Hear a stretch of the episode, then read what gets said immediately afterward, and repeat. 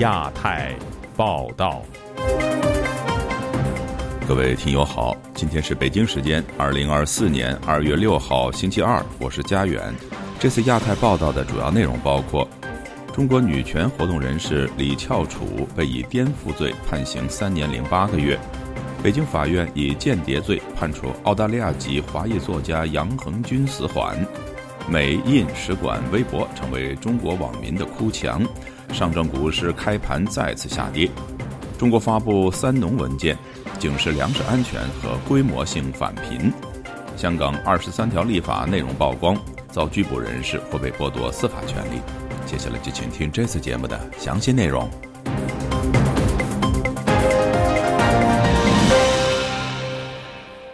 中国女权活动人士李翘楚在遭当局羁押长达三年之后。本周一被山东法院以煽动颠覆国家政权罪判刑，这一消息引发国际社会的高度关切。多位人权活动人士表示，李翘楚的判决结果昭示了中国的司法不公。以下是本台记者经纬的报道。据中国人权律师团通报，女权行动者李翘楚本周一被山东省临沂市中级法院以煽动颠覆国家政权罪判处有期徒刑三年八个月，剥夺政治权利两年。判决书显示，李翘楚与新公民运动发起人许志勇系恋人关系，深受许志勇观念影响。一九年九月，李翘楚经许志勇授意，为其搭建个人博客，上传许志勇撰写的大量文章，帮助散布、传播颠覆国家政权主张。公诉机关认为，李翘楚的行为属煽动颠覆国家政权，推翻社会主义制度。本台此前报道，新公民运动发起人许志勇与人权律师丁家喜因厦门聚会案，于去年被当局以颠覆国家政权罪重判入狱。丁家喜的妻子罗胜春告诉本台，李翘楚是当局打压人权的受害者，该判决结果没有公正可言。我觉得他都判一天都是罪恶。唯一的罪证就是因为他们是恋人关系，他因为对许志勇的感情，帮他做了这么一件小事。李翘楚丝毫不用去为许志勇的言论负任何的责任。再说，许志勇的言论里头哪一条是颠覆中国家政权呢？本来许志勇的罪就是强加给许志勇的，现在还株连到李翘楚。旅美人权律师吴少平认为，李翘楚的行为根本不构成犯罪，当局的判决完全是欲加之罪，何患无辞。李翘楚所倡导的这些啊公民权利。那这个都是一个任何良善社会所鼓励、支持和倡导的一个行为，在一个正常的社会里面的话，这种事情当然不可能会被追究任何的这个法律责任，反过来是应当受到这嘉许和鼓励的这样的一种啊行为，因为它是有利于整个社会的公平、法治的这种建设，人与人之间的这种平等，包括公民权利的这种保护的。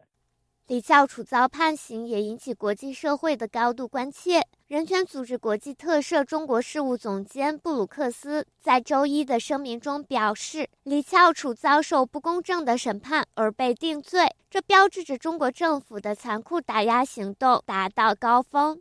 此外，欧盟驻华代表团也对李翘楚获刑表达谴责，并要求中国当局立即无条件释放李翘楚。自由亚洲电台记者经纬华盛顿报道：在中国被扣留五年的澳大利亚籍华裔作家杨恒军，二月五号因间谍罪在北京被判死缓。根据判决书，杨恒军曾经向台湾提供情报。有法律界人士表示，因间谍罪被判死缓的案例在中国十分罕见。有学者抨击中国当局旨在杀鸡儆猴。澳大利亚政府对判决表示震惊，已经传召了中国驻澳大利亚大使表示反对。以下是本台记者高峰的报道：五十八岁的杨恒军自二零一九年一月起被扣留至今。他的朋友悉尼科技大学中国学副教授冯崇义向本台证实，北京法院二月五日就杨恒军案公开宣判。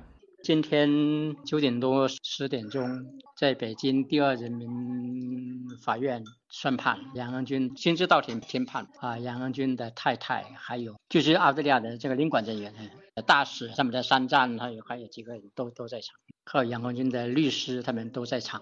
杨恒军又名杨军，据了解，他曾在中国外交部及海南省政府任职。上世纪九十年代曾调职香港一家国企，其后转到美国工作。两千年移民澳大利亚，并取得公民身份。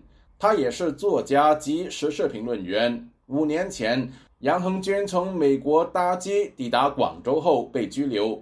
根据判决书，杨恒军曾向台湾提供情报。法院裁定他从事间谍活动罪成，判处死刑，缓期两年执行，并剥夺个人全部财产。由于杨恒军被扣留期间发现肾脏有囊肿，目前仍未决定是否提出上诉。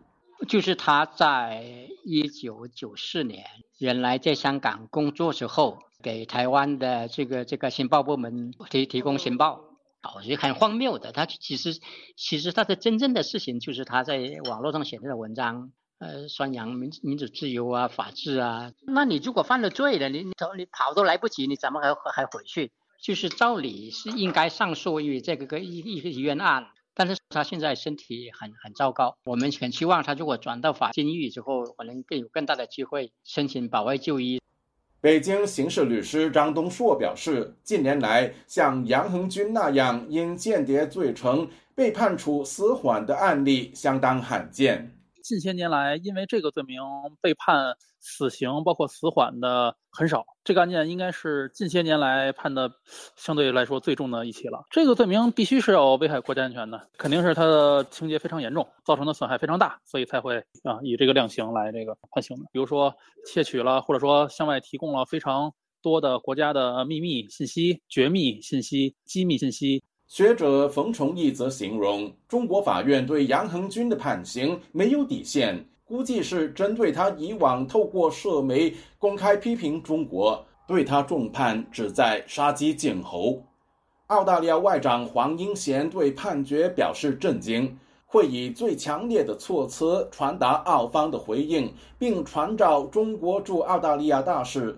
黄英贤说：“澳方不同意案件的裁决，但认为这是中国司法体系内的决定。”学者冯崇义则批评澳大利亚政府把经贸利益凌驾于维护公民权益之上。澳大利亚政府应该非常强硬的回应了，你怎么能不能继续可以叫上做生意？本来就不能把这个商业利益放在这个人权、人命的基础这个上面。自由亚洲电台记者高峰香港报道。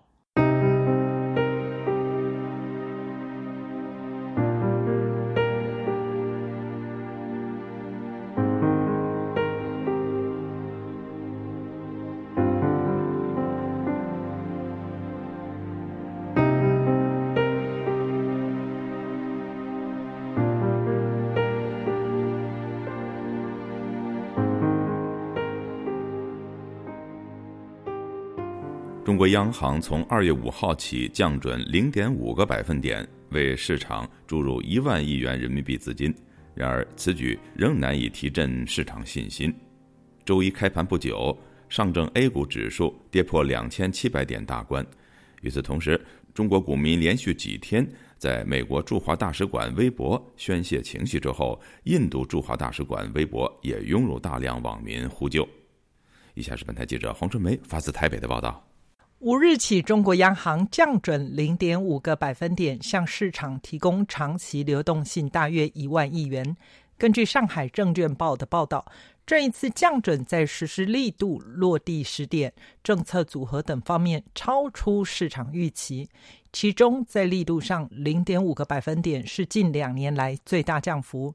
从时点来看，在市场预期需要再暖一暖，经济复苏需要再推一推的关键窗口期，向市场传递出宏观调控加大力度、货币政策做好逆周期调节的鲜明信号。不过，中国央行的放水并未对冷飕飕的中国股市注入一股暖流。上海 A 股周一开盘跌破两千七百点，跌幅一度超过百分之二点五。深沪两市超过五百只个股下挫，千档跌停。中国股民绝望的心声无处宣泄，接连几天在美国驻华大使馆一篇关于长颈鹿的微博发文洗版留言。评论超过十五万条，点赞人数超过六十八万。一篇寻常介绍瓦桑特诗集的文章，又引起大批股民朝圣。过去中国民众嘲笑印度是印度阿三，现在股民改口叫三哥。原谅我以前是井底之蛙。印度股市是神，中国股市是渣。印度是真正的东方大国等留言刷屏。在上海 A 股频频探底的同时，印度股市涨破七万两千点。印度股市市值在今年一月超越香港股市，跃居全球第四大股市。中国金融学者贺江斌接受本台访问时表示，目前中国市场并非因为缺少资金导致股灾，而是市场对于经济预期以及美中关系的恶化牵动走势。他说，与美国走得近的国家近期股市都表现得很好，相反的，与美国关系搞差的国家都变穷了。我们的世界工厂，世界工厂里头的跟客户的关系好，第一大客户美国，这市场化主要的经济体关系好。开心。然而，中国官媒与中国股民情绪形成强烈的对比。资深财经评论人王健指出，中国官媒《人民日报》两篇文章引起众怒，其中二月二日一篇题为“整个国家都洋溢着乐观和向上的氛围”，另一篇则是二零一六年六月写着“中国预计二零二四年左右开始进入高收入阶段”。这篇文章成为今天舆论的。破口，也成为股市大跌时代的一个反面注脚。王健还引用网络流传前京东集团 CEO 徐雷在朋友圈转发“我们为什么逃不出经济周期”，提到。如果还有人认为我们陷入的是经济周期的下行周期，那就真的错得太可怕。徐雷称，这是一个时代的落幕，一个时代的开启。贺江斌分析，市场经济有四种情况：复苏、繁荣、衰退和萧条。中国经济只剩盛夏与寒冬，没有春天与秋天。自由亚洲电台记者黄春梅台北报道。中国国务院二月三号发布有关“三农”问题的一号文件，再度强调要确保国家粮食安全，确保不发生规模性返贫。文件还要求，二零二四年确保粮食产量保持在一点三万亿斤以上。以下是记者古婷的报道。二月三日发布的二零二四年中央一号文件要求学习运用中共总书记习近平二零零三年主政浙江提出的千万工程经验，以确保国家粮食安全、确保不发生规模性返贫为主调，推进乡村全面振兴。据新华社报道。一号文件提到的两个确保中，确保粮食安全的表述，重点是落实藏粮于地、藏粮于技的战略，确保粮食产量保持在一点三万亿斤以上。确保不发生规模性返贫，重点是落实好防止返贫监测帮扶性机制，加强产业和就业帮扶，着力增加脱贫地区和脱贫群众的内生发展动力。曾经到过中国农村考察的时事评论人士郭敏，本周一接受自由亚洲电台采访时表示。最近几年，中国领导人多次强调要确保粮食安全。今年的一号文件再次提出粮食安全，说明农村粮食产量仍然是困扰当局的大问题。他说：“我也有时以前到过农村啊，农村的田野啊，大面积的荒废掉，因为农民种庄稼也好，种其他农作物也好，他不赚钱，那就谁去种呢？除非自己种点自己吃，或者有政府的政策的扶持，他们才种一下。”他要想确保这个粮食的安全啊，那就只能是出台一系列的政策，比方说粮食收购价格提升。日本京港大学教授杨海英接受本台采访时说：“中国有一句俗语‘民以食为天’，自古以来，大部分的农民起义与饥饿有关。面对粮食不足，当局历年都在强调确保粮食安全，怕的是百姓造反。”他说：“中共中央这个邓小平的盟友。”陈云讲过嘛，中国人好管，让他吃饱了就算了，他不会造反。这个呃，基本的温饱问题我们已经解决了。呃，新先生上来以后呢，脱贫也脱了。我觉得他应该明白，就是他那个仓库里啊没多少这个 东西。看了看到了这个乌克兰和俄罗斯战争以后，这个就是全球会引起这个粮食危机，他是内外都有这个危机感。二零二四年的一号文件提到要确保不发生规模性返贫。对此，郭明说：“经过三年疫情以及国际产业链转移出中国，导致贫困人口增加。我们可以理解为现在已经缓平了嘛？你看最近时间这个股市跌得一塌糊涂，惨不忍睹，那肯定是缓平了嘛。所以中共的话语你要反过来听嘛。”呃，我对这个房子出现大规模缓平的理解是，中国已经在正在啊让老百姓走向赤贫的这条路上了，而且是不可避免的。中国，你看现在的经济了，连政府他自己都没钱，他还能管老百姓啊？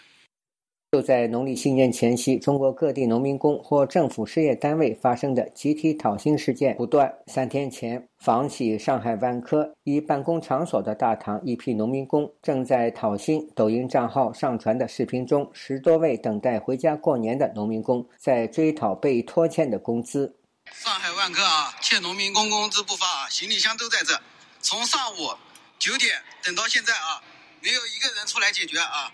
自由亚洲电台记者古婷报道。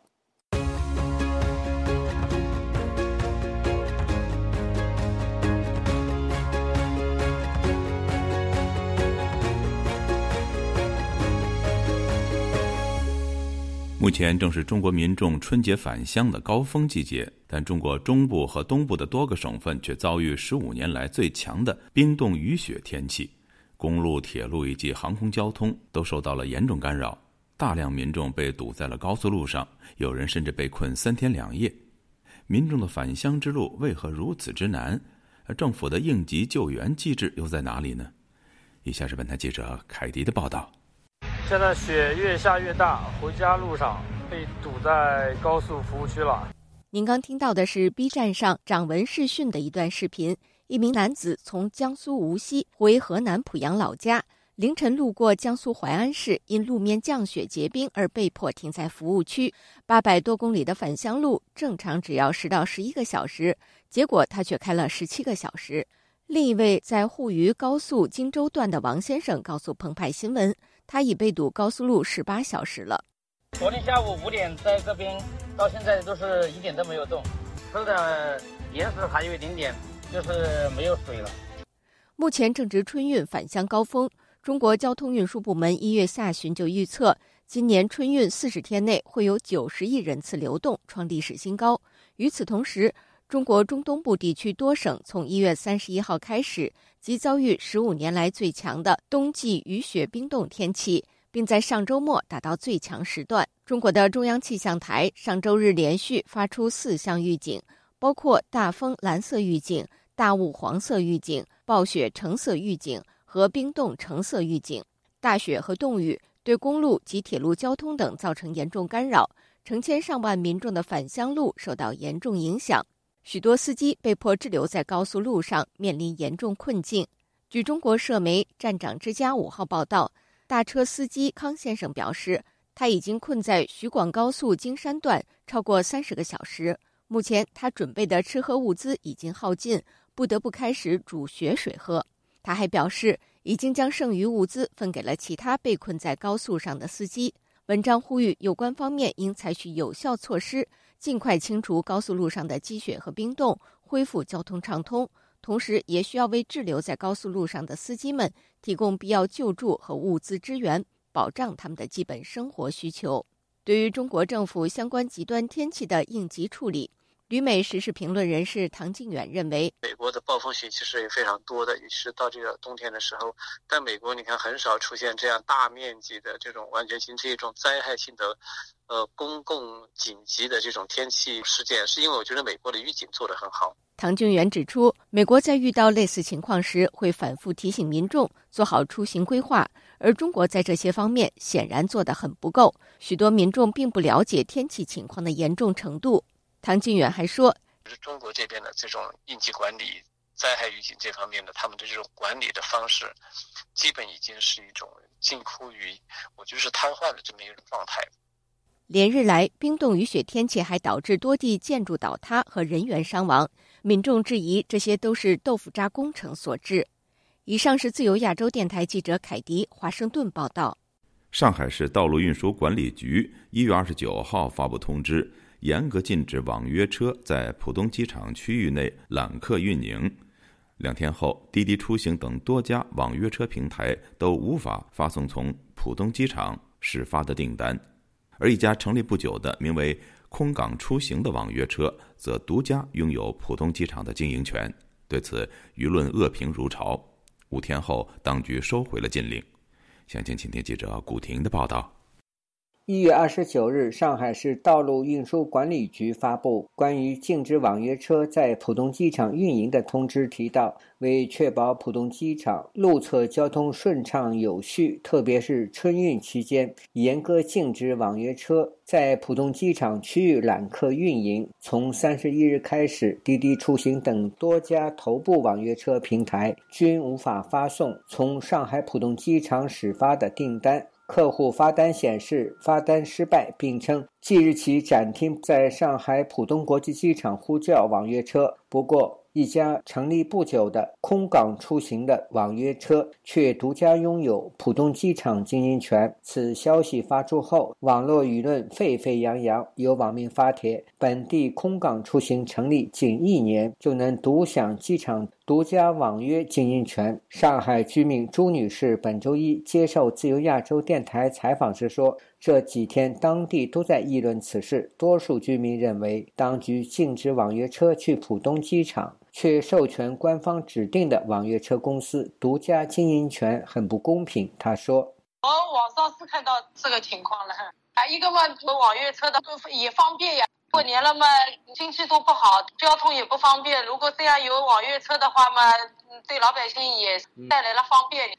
啊，你像我小区外面出去了，我然后门门口，然后车子叫一辆车子就很很方便的，对吧？”像这种垄断的话，好嘞，那这个老百姓又是没饭吃了，好像感觉。环球时报前总编辑胡锡进二月二日在微博发文，指有关部门突然改变市场运行规则，涉及那么多普通人的利益、行政权力的这种强势和随意性，是目前最值得商榷的。他还说，这不像是发生在上海的事情，因为上海的营商环境通常被认为是最好的之一。二月四日，央视新闻消息，根据广大市民乘客的建议，上海市交通委决定从二月四日起恢复浦东机场区域内网约车运营服务。市民乘客可以通过各网约车平台在浦东机场区域内预约用车。众多网民认为，当局最终恢复民营网约车进入浦东机场，表明舆论发挥了巨大作用。时事评论人士耿之信对本台说。上述现象折射出中国经济萧条环境下的社会形态。各地方为了自己各自的利益啊，就可以胡作非为、胡搞乱整。另一方面的话呢，也说明了网络舆论还是多少有一些作用。当舆情出现，地方部门多少还是有所顾忌，害怕舆情汹汹。最后引发民愤，因此这种网络监管的这种舆情啊，对地方各个部门的利益多少还是能够起到一些监督的作用。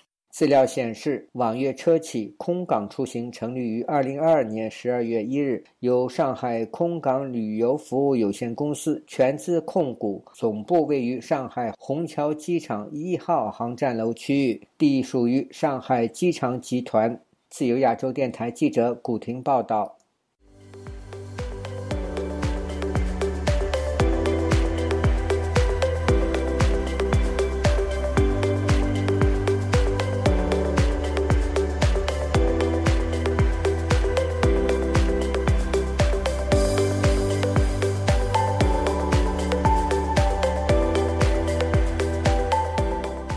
高层就《基本法》第二十三条立法透露更多的立法倾向细节，将会与中国看齐，剥夺被捕人见律师的权利，并警告媒体和政评人，如果访问被通缉的海外流亡者以及批评香港政府时添油加醋，有可能被控协助教唆，一同视为犯法。